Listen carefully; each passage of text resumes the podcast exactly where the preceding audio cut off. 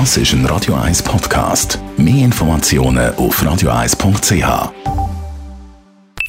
Die Morgenkolumne auf Radio 1 präsentiert von Jackpots.ch. Das Online-Casino der Schweiz. Jackpots.ch. So geht Glück. Guten Morgen. Einen schönen guten Morgen. Genau heute vor einer Woche hat der Bundesrat die Schliessung von allen Schulen in dem Land bekannt gegeben. Und was dann passiert ist, ist unglaublich.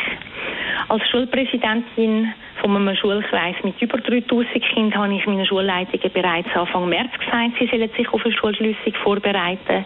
Ich habe mich im Hintergrund auch persönlich politisch für das eingesetzt, weil ich überzeugt bin, dass man nur mit dieser Massnahme und auch noch weiteren Massnahmen die Ausbreitung des Coronavirus verlangsamen Am Wochenende haben wir alle durchgeschafft und das gilt sicher für alle Schweizer Schulen.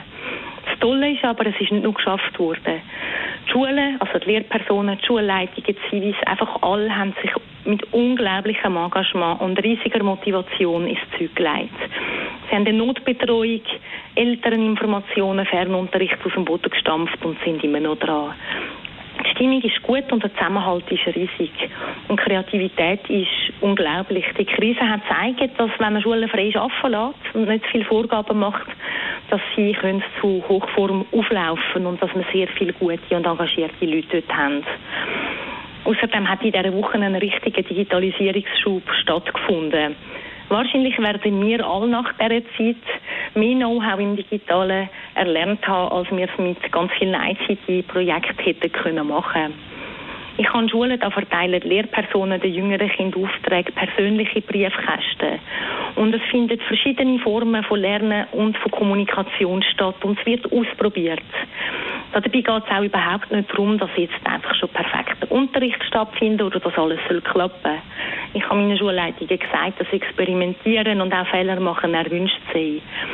Sie geben den Kindern nicht einfach nur Aufzüge in Mathematik oder Deutsch, sondern es gibt auch richtig lebensnähe Aufträge. Es wird musiziert, es werden Corona-Tagebücher geschrieben, etwas, was sicher im Rückblick dann mal recht spannend kann sein, wenn man auf die Zeit zurückschaut. Oder sie sollen den Großeltern oder älteren Menschen, die sie kennen, ein Telefon machen oder sie sollen etwas im Haushalt erledigen und dann darüber berichten. Was die Schule in dieser Zeit leistet, ist wichtig und mit viel persönlichem Engagement verbunden. Und dafür möchte ich allen danken. Für die Kinder ist es sehr wichtig, was wir in dieser Zeit jetzt vorleben. Nämlich, dass wir aus der Situation das Beste machen. Dass nicht alles muss perfekt sein. Dass wir improvisieren und selber denken soll. Dass Kreativität und eigene Motivation zählen und erwünscht sind dass wir als Gesellschaft, aber auch als Nachbarschaft und Familie sollen zusammenheben, uns gegenseitig unterstützen und auf die Schwächeren Rücksicht nehmen.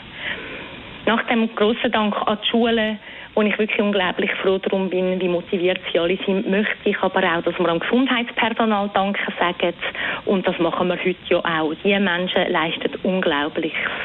Ganz Europa wird heute um halb eins mit einem Applaus den Menschen, die so viel leisten und noch leisten werden, in der nächsten Zeit Danke sagen. Die Morgenkolumne auf Radio 1.